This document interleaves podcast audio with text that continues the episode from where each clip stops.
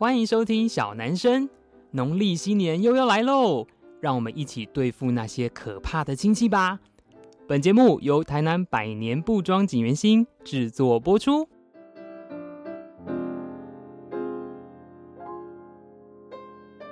Hello，大家好，欢迎收听小男生小老板的台南生活，我是景元新小老板子兴。这个时间真的过得很快，我就又要过农历新年了。那不知道大家喜不喜欢农历新年呢？因为新年呢，呃，我觉得啦，自己我可以放一个小小的长假，因为锦源兴过往就是农历年大概可以放到四五天左右的时间，然后可以去吃很多好吃的东西。可是呢，同时呢，新年也会发生蛮可怕的事情。除了要包红包给爸妈以外呢，就是会遇到一些嗯，你哪位的亲戚，然后问一些很奇怪的问题，这样。好，所以呢，在农历年前的前一周呢，我们就邀请到一个来宾哦，他本身应该不算是讨人厌的亲戚吧。我我算是很和蔼的亲戚耶 好哦，我是源头咖啡的源头。好，那我们还是来欢迎他一下啦，就是我高中同学跟台南体育场源头咖啡的源头这样子。嗯，平常你又叫我凯龙，对不对？源头凯龙都可以。对，因为源头其实是你创业之后才比较有的艺名啊。对对啊，因为呃很多客人都会问我说要怎么称呼老板你，然后我就在想说凯龙会不会很难记？嗯，所以我就想说，好，那你们就叫圆头好了，又好记、嗯、啊。的确，我的头型又很圆，所以嗯嗯，就像很多人不知道我叫子欣一样啊。哎、欸，也对呢，可能要听 podcast 才会知道锦源兴小丸子欣，不然他们就是叫我小老板这样子。啊、呃，也是，因为我们不是一个很极度大众的名字这样子。小老板本身也是一个蛮好记的一个名称啦。嗯哼，嗯哼，对，嗯哼。那刚刚子欣有提到说，那个过年的时候都在做什么？嗯。我觉得我目前的回忆都还存在于小时候。哎，你们家是哪里人啊？高雄阿莲人。哦，对对对，你们家是阿莲人。对，所以你爸妈都是阿莲人。对对对，我爸妈都是阿莲人，然后我只是在台南出生。嗯，对，所以小时候都一定会回去外公外婆家。嗯，对，那。嗯、呃，小时候的回忆很好，因为我爸就是一个很喜花的人，他就是会买一大堆烟火，然后甚至买几万块的烟火，在阿联放吗？对，因为我阿公阿妈家，我我阿公是佃农，所以他附近有很多的凤梨田啊，或者是呃那个芒果园，所以有很大很大的田地。嗯、那那时候啊，小朋友就是东跑西跑的，然后。然后我记得我爸那个时候啊，会特别买超级多的烟火，所以小朋友就很开心，然后就水鸳鸯啦、蝴蝶炮啦、冲天炮啦，然后大家玩那边玩的不亦乐乎。当然也有偶尔有一些些悲剧会发生，例如扎到手了啦什么的。你有被扎过手吗？有啊，因为那时候太顽皮了，然后就放在铁罐里面，然后它就糖炸。哦，糖炸之后就啊，然后就那嘿嘿嘿，好哦，对，就是小时候就这样子啊，嗯，所以过年来讲，我觉得守岁啦，大家玩开心的那种纸牌游戏或者大人的麻将啦，然后阿妈煮一大锅的那个统一肉燥面，大家一起吃。啊，你们过年吃统一肉燥面？对，统一肉燥面，好哦，因为我阿公阿妈喜欢吃，所以他家里会放很多很多的统一肉燥面跟。金金芦选汁 就是有那个 外国女郎的，对，俏女郎的那个金金芦选汁，嗯，对，所以阿公阿妈家最多这个东西，所以我们只要晚上的时候，阿公阿妈就会拿金金芦选汁出来，然后煮一大锅的泡面，然后大家在那边吃，然后小朋友去看电视啦，玩纸牌，大人就是玩麻将，因为大人那个时候就是生人勿近的状态，嗯，因为他他们都有输赢。哦，他们就很怕有小朋友过去吵了之后，整个风水不对劲。嗯，所以他就会说：“你们过去玩。”嗯，其实他们也不是要赚多少钱，而是他们有一个约定，是最赢的人隔天早上要请所有的人吃早餐。可是早餐就普通早餐吧？对，普通早餐而已。哦、对，买一些蛋饼啊，嗯、那些很普通的早餐都直接去如斯葵集合，不至于啦，不至于这样玩太大了。对，所以小时候的回忆很好，就是大家都会玩在一起，嗯、然后大人小朋友就是有很多的时间可以聊天说话，嗯、比较多的时间，嗯、所以长大。之后就比较少这样的原因是外公外婆已经过世了，嗯、然后那个时候刚刚有提到那个佃农的那一块地，也因为外公外婆过世，所以把地收回去了。嗯，所以我们就变得是各自去各自的家里面拜年，嗯、这样子也就不会大家完全都聚在一起，嗯、聚在同一个空间里面。嗯嗯，嗯。你不觉得小时候应该是说长大之后，尤其是长辈，像是外公外婆那一辈走了之后，嗯，其实有一些家庭就会变得很散。当然是，就是可能。因为我觉得本身呐、啊，像兄弟姐妹要处得好，就不是一件容易的事情了。嗯，然后就是小时候像，因为像我我爸爸家到现在还算蛮团结的。因为就是我前几天有在那个 Facebook 上面写，就是我们家其实爷爷家是在水交社，嗯，所以其实爷爷他们是呃等于算外省移民。我自己觉得啦，就是像对这种外省移民来说，因为他们当时来到台湾是一个人呢、欸。因为像爷爷是军人嘛，他是一个人来，然后在这边才认识奶奶，然后就两个人开启了一个家族这样子，所以反倒就是他们会很珍惜那种家族的这件事情，因为他们是第一个拥有这件事情的人。可是到了后来之后，我们家是都还会聚，可是我知道有的人家庭就是好像就是一年也见不到一次。我们家就是啊，因为我们家出社会之后各自有各自的事情，嗯、像我表姐在台北过生活，嗯，然后有自己的小朋友，她前几年小朋友也才刚出生，嗯，对，所以她的等于生活重心就全部都在台北。然后直到过年或者是有一些特定节日才会下来。嗯，小时候我我表姐甚至甚至是照顾我，因为我们家以前是理发店，嗯，所以我妈妈跟阿姨都很忙，所以以前照顾我的就是我表姐，嗯嗯，就我表哥表姐照顾我们，一直到现在你会发现，嗯，好像跟以前不太一样，但很正常，因为我觉得各自有各自的目的跟家庭跟任务都会出现，嗯嗯嗯、所以。要回到以前，我觉得很困难哎、欸。对，而且有些亲戚看到会很尴尬，然后想说你哪位不熟了，不熟了。然后就小孩子长大想说他到底是谁啊？我跟你讲，我最近在网络上，因为我们要谈这个话题嘛，所以我就在找了一下那个资料。最常遇到的一句话就是：“哎、欸，你小时候我抱过你，你还记得吗？”当然不记得啊，他是襁褓状态，他怎么会记得呢？可是很多长辈就说：“你小时候，那你看你多小。”我跟你说，有一种还会说：“我小时候抱过你，还摸过你的鸡鸡。”所以要怎么回他？大吗？没有啦。不是不是，我们是正经的广播电台，不能讲这些。不是啊，那要怎么回啊？哎、呃，我们这一集是不是要就要跟大家稍微聊一下，要怎么回这些问题？对，就是如果长辈说为什么 好难哦，好难哦，好，这一题太困难了，我们就先跳过好了。好，所以呢，就是我们自己在网络上面找了一些呃网友们，就是稍微统计一下，就是过年会遇到的问题。因为就像我刚才讲的，就是如果真的有什么家族聚餐之类的，就是过年都会。遇到一些很久不见的亲戚，或是一年见一次的亲戚，然后他可能平常也没有在 follow 你的 Facebook，甚至你也不想让他 follow，然后就会问出一些很奇怪的问题。我跟你讲，就算他有在 follow 你的 Facebook，他还是会问很奇怪的问题。嗯，对不对？我觉得除了关心以外啦，还有因为太长时间没有 update，对，所以很多时候我们都想要借由这些问题多了解你一点，就像是。好，我举个例子好了，嗯、我前一前两天去参加我的邻居的婚礼，跟我一样大。嗯、然后婚礼的时候都有一些小游戏，那就要哎、欸，我最讨厌婚礼的游戏，哎，可以不要当尾牙整员工啊？对他，他就是那个婚礼游戏，就是例如说，哎、欸，他大学的时候做过什么事情，新郎跟新娘是什么时候遇见的，等等的这些问题。机智问答，对，机智问答。嗯、可是你就会当时就会发现，哦，天哪，我。不太了解 我的邻居，小时候真的是玩在天天玩在一起，嗯嗯嗯嗯、可是到长大之后就都不了解，连他大学没交过女朋友我都不知道。嗯，对啊，所以我觉得很多亲戚就是这样子，他其实不太了解你到底发生了什么，或者是你人生发生了大事的时候，他都不在现场，嗯、也不知道，所以就借由这些问题，希望能够稍微弥补一些，嗯、或者是补充一些东西。嗯，对啊，所以。我觉得情有可原啊，可是我觉得尬聊的成分比较多哎、欸，有的时候的确是、就是尬聊啊，然后大家坐在那边啊说：“阿里干嘛在冲啊？阿里干嘛写在这下面看亏？”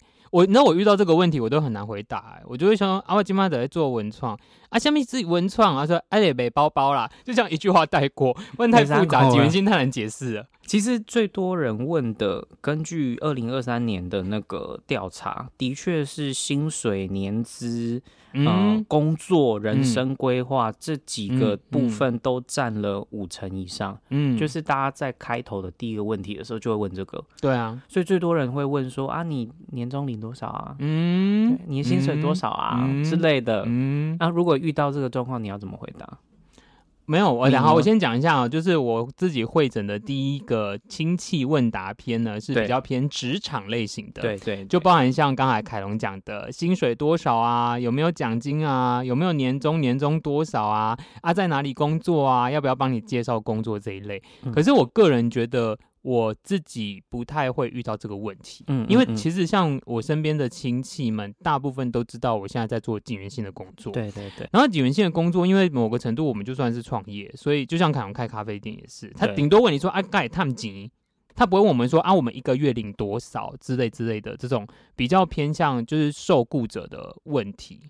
我觉得除了春节以外，平常我就会接受到这个问题耶。哦，哎，好，那如果亲戚问你呢，说阿里亏咖比点可以探几？对，他就会问说啊，几个位是哇这？啊，差不多八个能八呢？他就会问这些问题，就就是快钱。其实我有时候会稍微打哈哈一下。你都怎么打？我就会讲说，跟一般上班族其实差不多，可是在做很喜欢的事情。哎，还是五班的上班族，还是两班的上班族啊？差不多啦，差不多两三班呐，安尼啊。啊，这很少哦。嘿，啊，较辛苦啊，较歹势啊。啊，哥，真欢喜诶。啊，加个加大箍哦。这就是另外一个 那个霸凌的事情。我们。有关于叫短裤这件事情，我们要好，这个这个后面的对，下一个下一个是霸凌。好，因为其实这个主题有非常非常多，无论是 YouTuber 或者节目都会讲。嗯嗯、我自己到现在蛮喜欢的答案，其实是把主角丢回去给他，就是说，哎、欸，阿阿姨，你们之前在。创业的时候是多少钱？对，之之之类的，无论是林家 或者是林纯啊，或者是你之前赚多少钱，把整个主题回到他身上。啊，我问你呢，你先讲啊，他应该不会这么 这么刁钻。对啊，你先跟我看，这是个辩论比赛吗？旁边还有人按铃，当当。没有啊，我觉得就是把东西问题丢回去哦，是一个方式，而且是目前比较有礼貌的方式。对，总比你直接跟他讲说干你屁事哦，我赚多少是你要多给我钱，我也没有要养你啊。这种我都觉得有点太尖锐了一点，除非你真的是存心想要跟他尬上，对，不然不会啦。一般来讲，大家不会，所以我觉得主角丢回去问题给他，然后。转为辅的这种方式，其实我觉得蛮不错的。就像我刚才说的，因为我遇到的问题，我觉得顶多就问我说，这样赚不赚钱？对。通常就是我的回复会跟凯阳比较像，就是说其实差不多就是一个上班族的薪水，薪水嗯、但是在做喜欢的事情。对，我大概就会这样，因为你也不用跟他讲说我们到底每个月赚多少，困难点因为很复杂。像我们还有进销存，你还要囤库存，然后你还要画行销预算出来，那他哪懂你那么多？我们又不是每个月就是领多少的人。我觉得不在本行的时候都很难理解本行的困难点，都会觉得说、嗯、啊，你就这样卖一卖而已啊，哪有什么接接订单而已啊，回讯息要多久？一分钟两分。钟拿要多久？哦、对啊，所以我觉得有时候不在本行，很难了解这个行业里面的辛酸在哪里了。嗯嗯嗯嗯。好，这个呢是比较职场篇的，我觉得大家应该会蛮容易遇到这种跟钱有关的问题。但是我觉得啊，华人有一个坏习惯，就是很爱问钱。你知道，我记得我之前有认识呃外国的朋友，嗯，然后呃尤其是欧美国家的，就是朋友，他们都会非常意外，我们很喜欢问钱。我跟你讲，这个钱呢，就是不只是什么你一个月赚多少。嗯甚至我曾经哦，是我还很年轻的时候，就大概大学生的时候，嗯，那时候呢，有一个西方人的朋友这样子，因为你知道我们就在台北读书嘛，对。然后呢，我我们那时候我就聊天，然后聊到说，哎，你在，因为我们念师大，你知道那边房租超贵，大安区。然后我就说，哎，你在那个大安区那边租房子应该很贵吧？一个月多少钱啊？我们台湾人听起来会觉得很很正常，很正常，但是他听起来会觉得你非常的冒犯他。就是你怎么可以问到跟钱有关的事情，欸、哪怕不是他一个月赚多少钱？嗯嗯。所以我觉得这个也是不同文化之间的差异。对对对对对，嗯嗯、我觉得其实，在国外、国内或者是哦，我们要讲北部、南部，其实各自的家庭里面都有不同的习惯上面的问题，所以这个可能就要大家稍微留意一下。不过要约束长辈这件事情。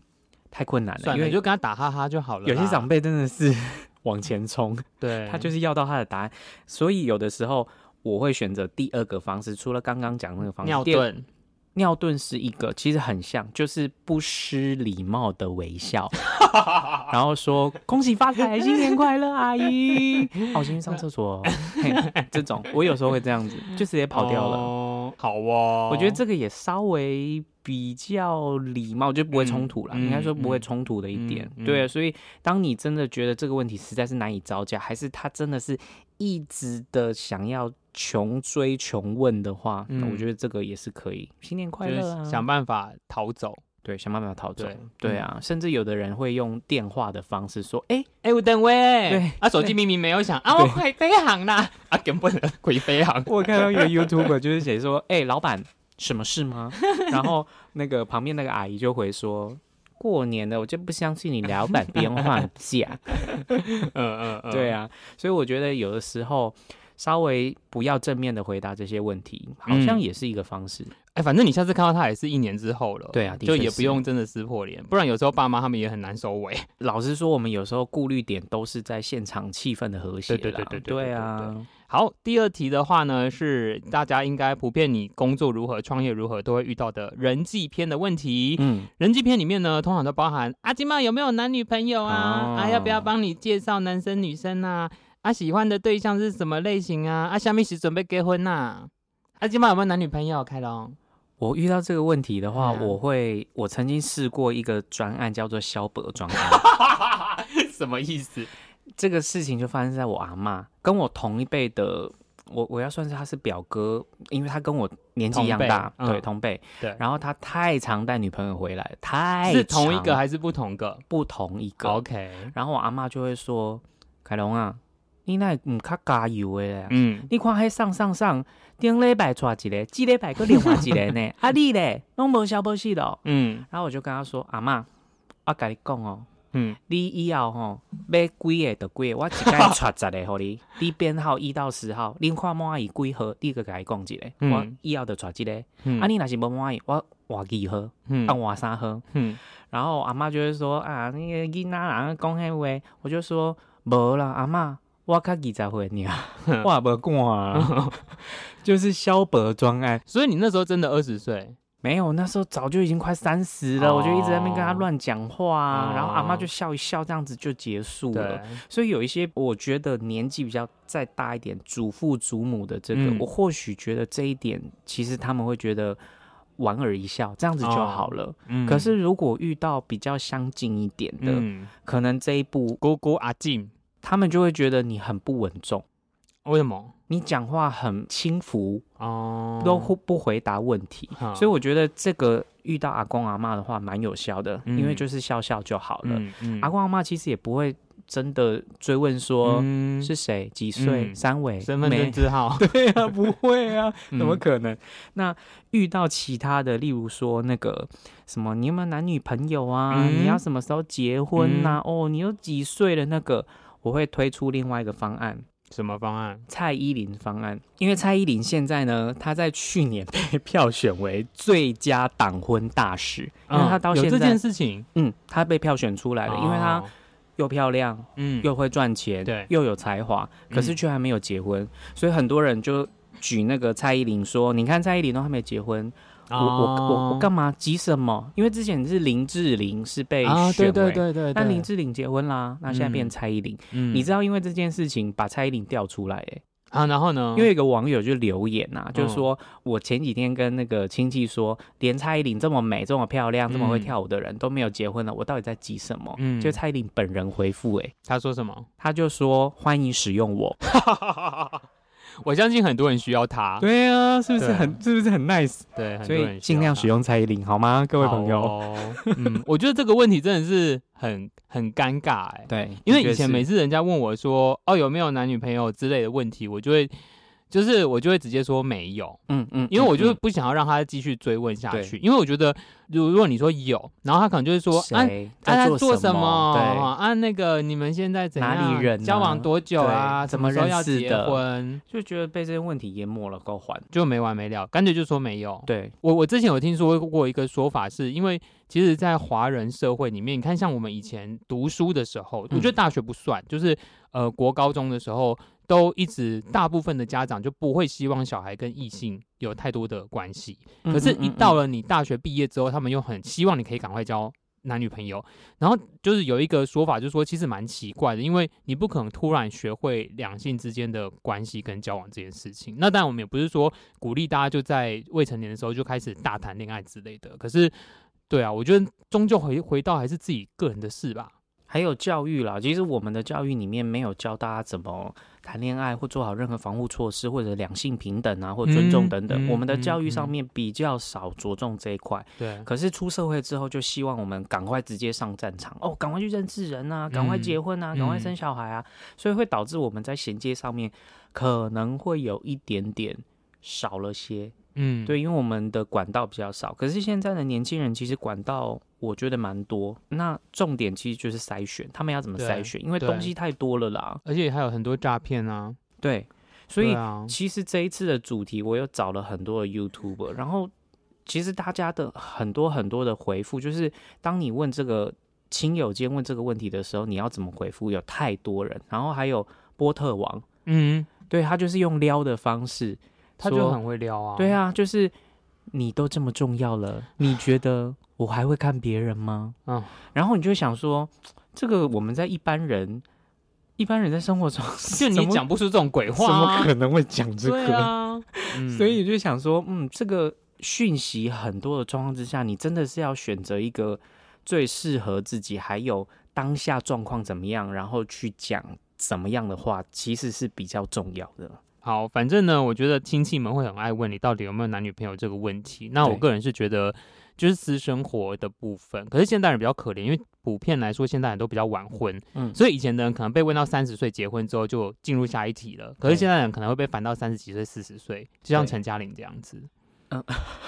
突然突然叶配陈嘉玲，突然就 Q 陈嘉玲出来这样子，对啊，就是讨厌的问题。其实我觉得现在的父母亲也慢慢的在学习新的东西了。他甚至觉得三四十岁，甚至是不婚主义者，他们都慢慢可以接受。嗯，我记得我小时候对于族谱还有血脉这件事情，我觉得我会把它放在心上。啊，真的吗？我觉得我会耶，因为。家里是没有族谱，但是你会想说，哦，那个血缘上面要延续什么啊？我们这一门有谁啊？有谁啊？什么的。嗯嗯。可是到现在，其实这个观念就会稍微比较少一点点了。嗯，我觉得大概跟外公外婆过世有关系。嗯，因为你会觉得上面好像少了，那就把自己的生活还有周围的人的生活过好就好了。嗯。那至于传承血脉，还有承先启后这些问题。嗯，就慢慢的没有再考虑，我觉得了。嗯嗯嗯嗯，反正呢，我的论点就是呢，我觉得人类太多了，就是对地球来说是一个很大吗？不是，就是对地球是一个很大的负担啊。所以我觉得也不用逼着大家都结婚生小孩啦，因为地球就是很可怜。你待会要直接甩手机？没有。好，所以那个人际篇呢，记这个。有没有男女朋友之后呢？下一题就是回到家庭篇，就是是啊，什么时候生小孩？啊，小孩成绩怎么样？读什么学校？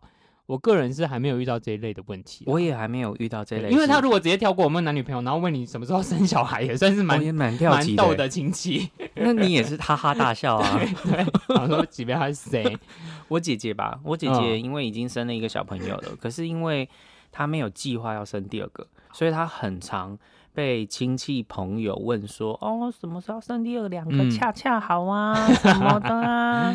然后我姐本身是一个对内对熟悉的人，她会非常的强烈的人。哎，她她对我很客气，对外啊，对外就会很客气。哦、但是如果对有熟悉的，像我们或其他的亲戚朋友，他就会变得比较尖锐。他就会说：“你要养吗？” 对，他就会问这一类的问题、嗯、啊，你知道那个养小孩要多少钱吗？嗯、对，他就会举了这一类的例子。嗯、可是对外的话，他都会讲一套比较客气的说法，是他想要好好的培养这个小朋友就好。哦、对，他就会对外这样讲。嗯、所以我、欸，可是我觉得他压力很大，嗯、因为他先生算屏东人。对。所以算是一个不是很都市的家族，对不对？哦，对，我姐夫其实是农家子弟。对啊，我觉得他们老一辈的印象应该会更希望就是。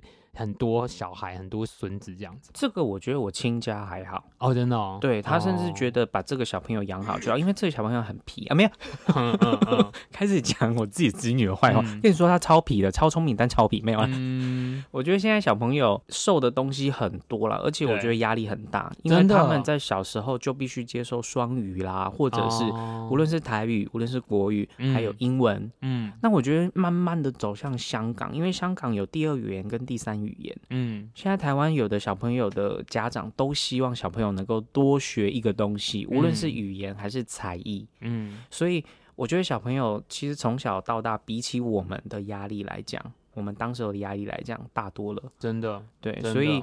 嗯、呃，有关于家长要好好的培养这个小孩的，算是借口嘛？理由，我觉得算蛮好的。嗯嗯嗯、而且大家其实普遍能理解，现在要养一个小孩其实蛮困难的。对，对，而且所有的物价都在飞涨，然后补习费啦等等啊，嗯、交通费啊等等。嗯、我觉得，当你要养下一个小朋友的话，其实真的要考量的点太多了。嗯，所以已经没有办法像以前一样那种多子多孙多福气那种感觉。因为以前我觉得小孩其实是。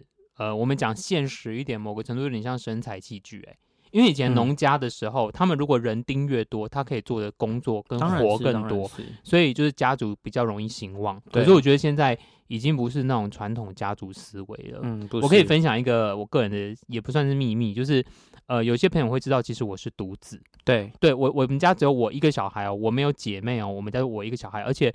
我爸爸其实是长子，所以我是长孙，嗯嗯，但是就是我爸爸唯一的小孩。嗯、其实，在我们那个年代的时候，独子不算多哦。那时候大部分像可能有姐姐嘛，对。然后就是像我们几个同学，很多都是有就是兄弟姐妹的。嗯嗯嗯。我妈妈那时候的想法就是说，如果生第一个是男生，有交代之后就生一个就好。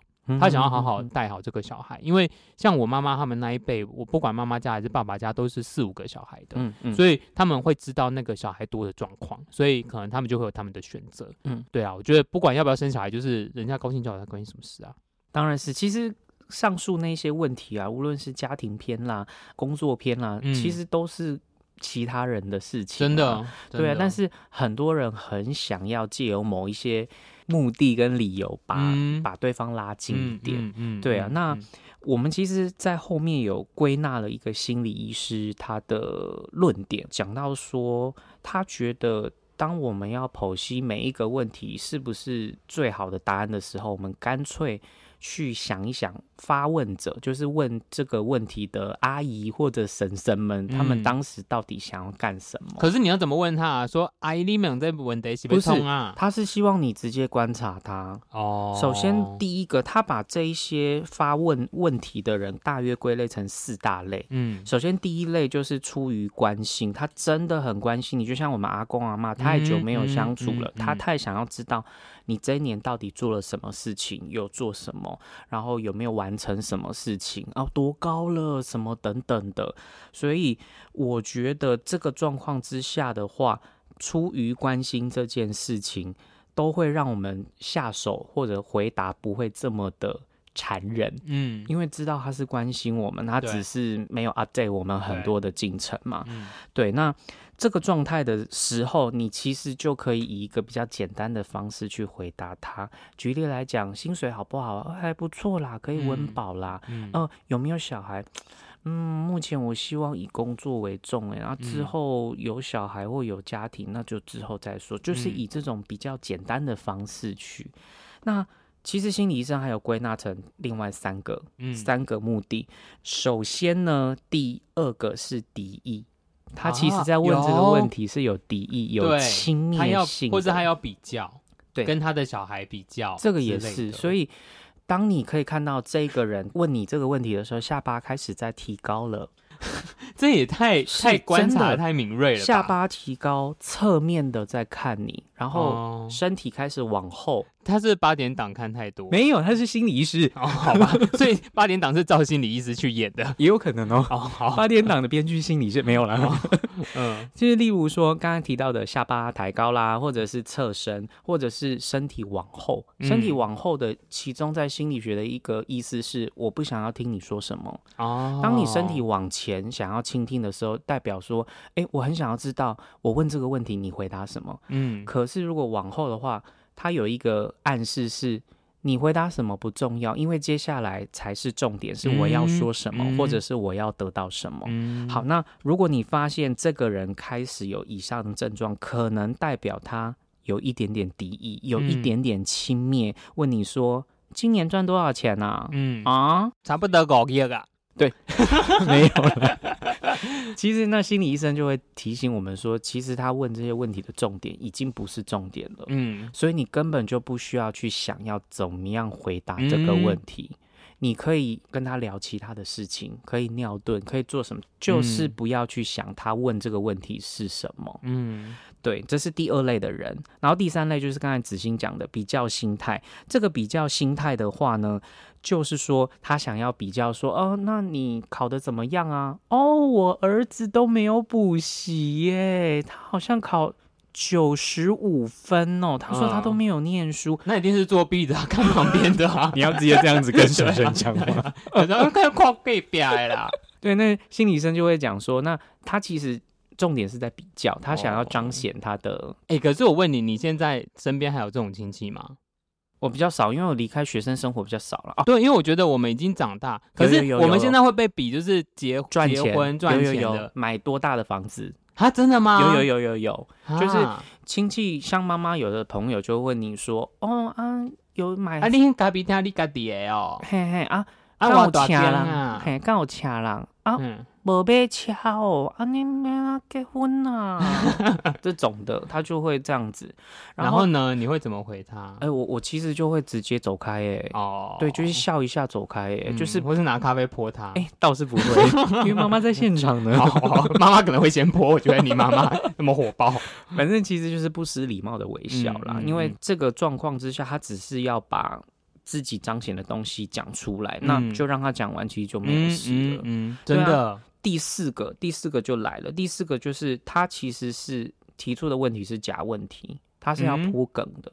嗯，这个问题是为了他之后要说什么而讲的。例如说，有的人就会提当年勇哦，哦，叔叔当年赚四万多块，哎、欸，当年的基本薪资八千呢，叔叔就赚四万块了呢。嗯啊、现在嗯，就是他，他就是想要告诉你说，叔叔很厉害了。好啦，嘿，这个的话问题也不是重点，他就是想要讲他过去怎么样，然后这个是一个假的问题，所以都不要认真跟他听，就让他讲完，跟刚才的比较心态，让他讲完就好了。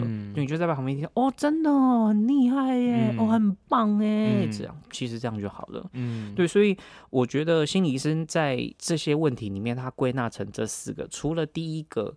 真正想要关心你的人，嗯，嗯，嗯，你可以稍微简单的回答问题，其他的我都觉得就听听就好了。嗯，对，不用太认真的去想问题在哪里，因为如果你真的一直钻牛角尖去想怎么办，他问我这个问题啊，我真的有答到吗？等等的问题，哇，我觉得心情会很不好诶、欸。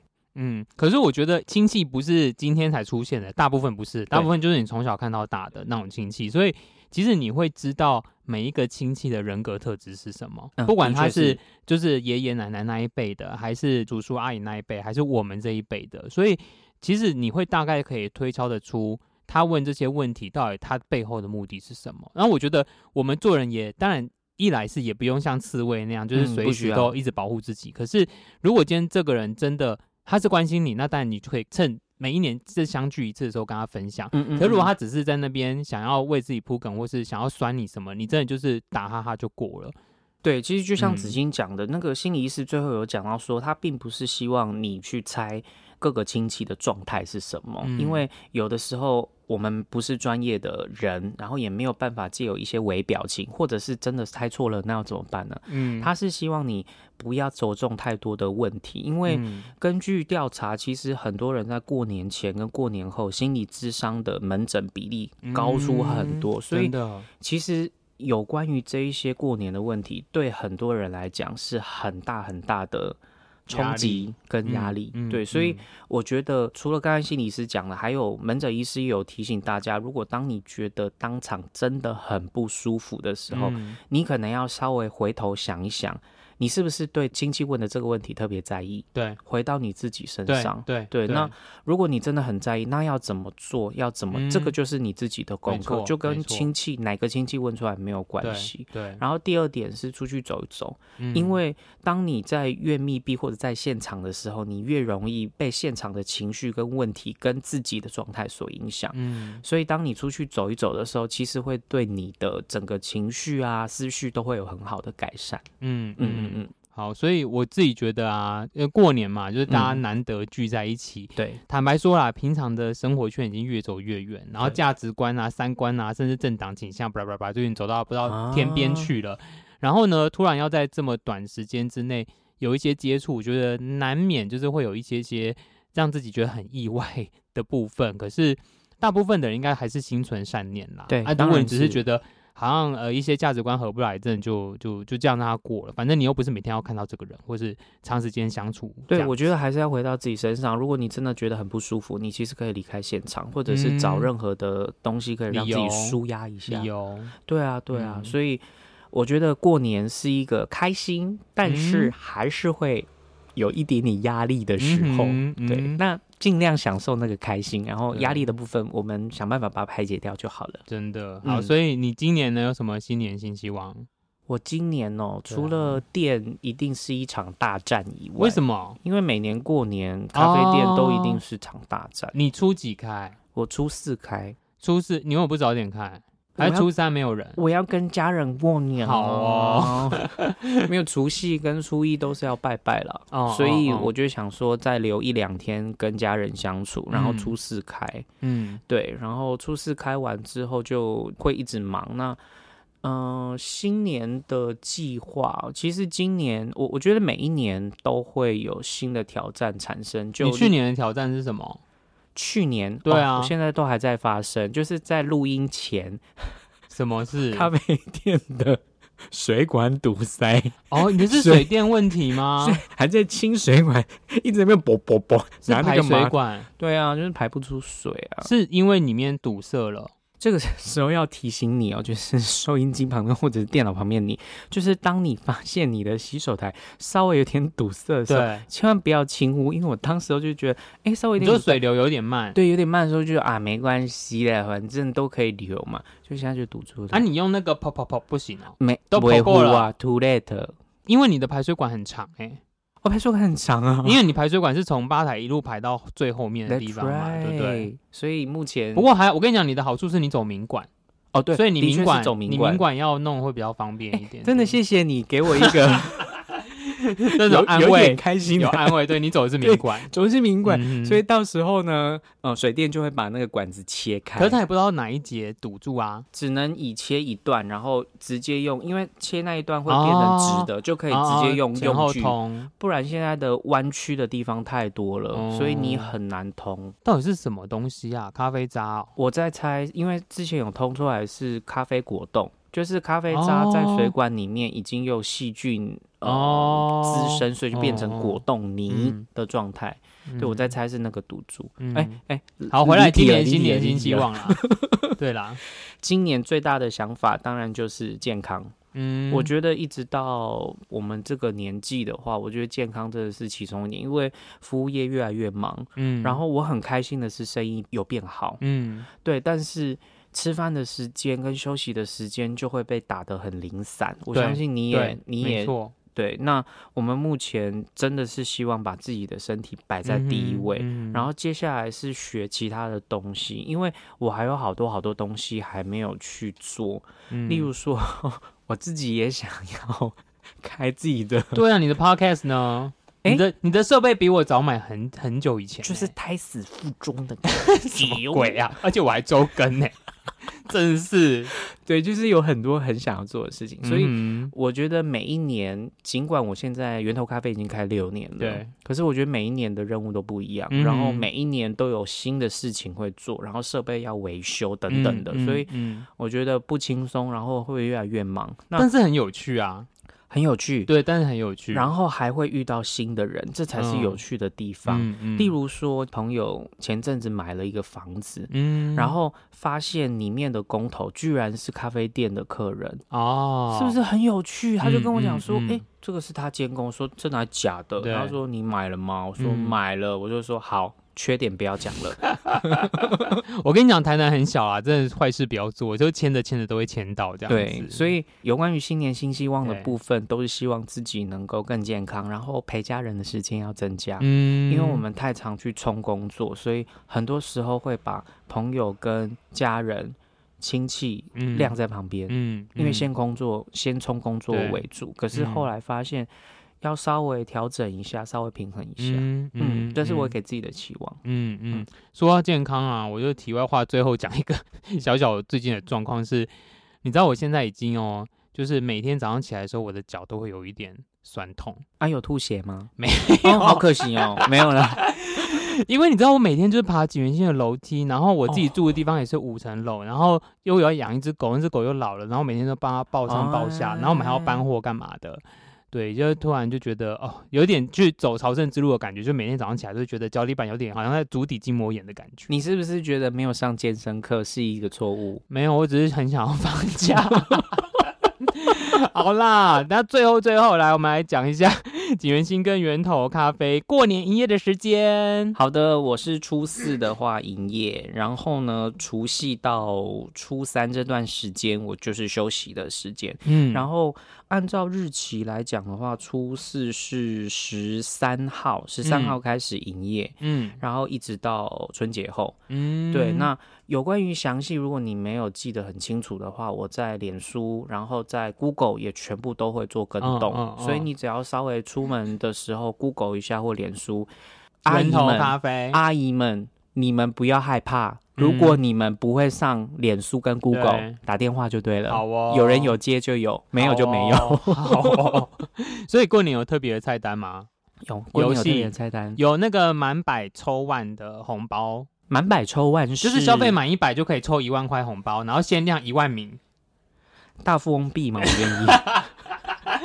好啦，换我换你。